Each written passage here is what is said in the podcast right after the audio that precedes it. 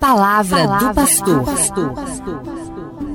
Gente boa, estamos falando sobre a oração, a necessidade de rezar, rezar pessoalmente, rezar em família, rezar em comunidade. Cá entre nós, este tempo que estamos vivendo da pandemia, de tanto sofrimento, é preciso que façamos uma pausa para rezar mais, para acordar o espírito que vive e age dentro de nós. E assim nós teremos força para transformar este tempo em tempo de crescimento, de esperança, e não ser só um tempo de sofrimento. Quem reza sabe que Jesus está no centro da nossa vida. A pandemia destacou a nossa vulnerabilidade, a fraqueza de todos nós. Todos nós nos sentimos impotentes. A vulnerabilidade da ciência, a vulnerabilidade dos governos, a vulnerabilidade da religião, a nossa vulnerabilidade pessoal. E é tempo de nós nos fazermos perguntas. Qual o sentido da minha vida? O que importa de fato no meu viver? Passamos ecoar essas perguntas em nosso coração. E tudo isso nos ajudará a ter consciência do momento que estamos vivendo e de que sozinhos nós não daremos conta de enfrentar tudo isto. E é importante que nós não arrastemos conosco velhos esquemas de egoísmo, de exploração do outro e do mundo.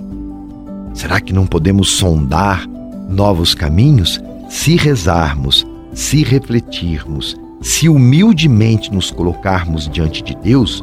Nós vamos nesta situação de tanta dificuldade, encontrar novos caminhos. Deus nos responde sempre com uma promessa, viu? Sempre. Diante das crises, Deus sempre nos faz uma proposta de salvação, de redenção, de resgate de vida, porque Deus sempre nos faz uma proposta de aliança amorosa. Então podemos perceber esta hora como desgraça somente, ou então percebê-la como um kairos, uma manifestação de Deus para relançar a vida, a minha vida pessoal e a vida da minha comunidade do meu país. É tempo de confiar. É tempo de desafio e não de desânimo. Atenção, é tempo de desafio e não de desânimo. Mas há um perigo. O perigo é passar esta hora, a hora do vírus, e perdermos uma oportunidade.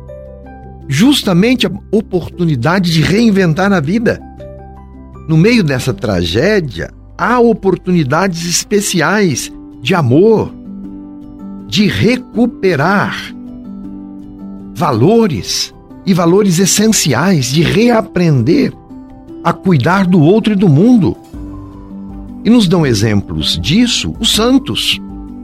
Não estamos no mês de junho? Os nossos santos padroeiros, homens e mulheres de tanta vitalidade, de onde tiraram esta força?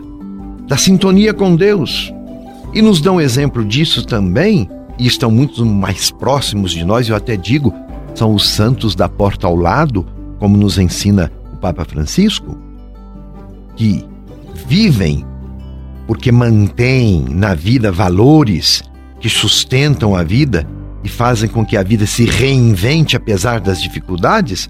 Exemplos disso também são os profissionais da saúde. Estão aí doando vidas. Os padres, os catequistas, os professores, os pais.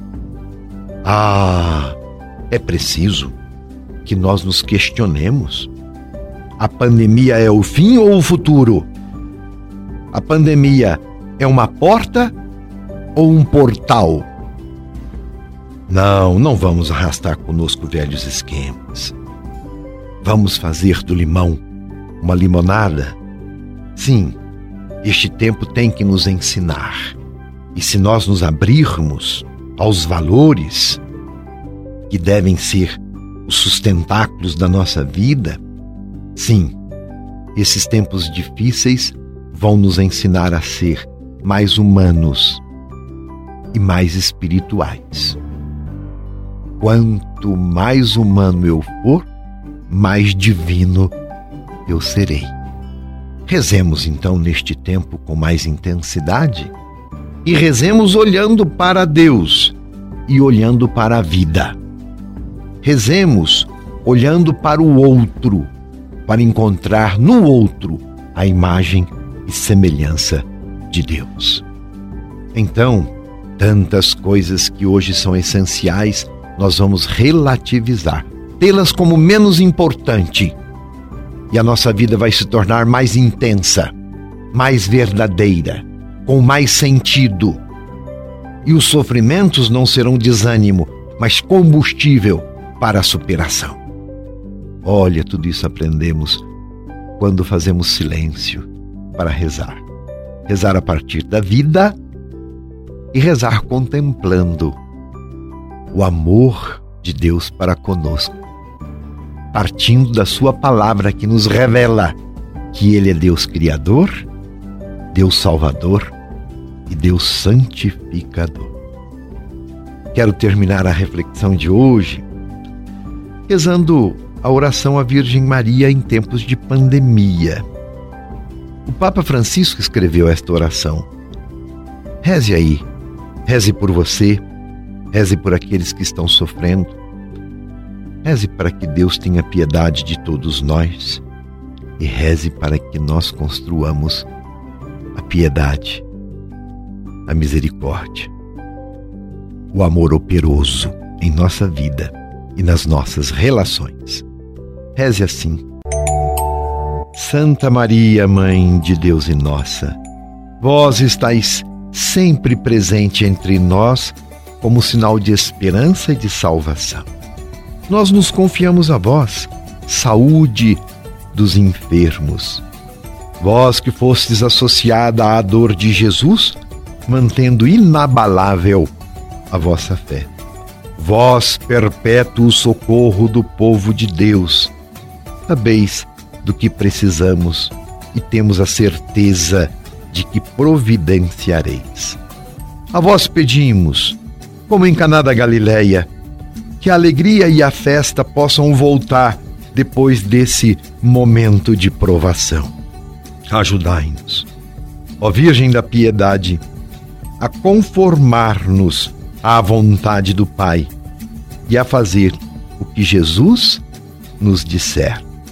Ele que tomou sobre si os nossos sofrimentos e suportou as nossas dores para nos conduzir através da cruz às alegrias da ressurreição.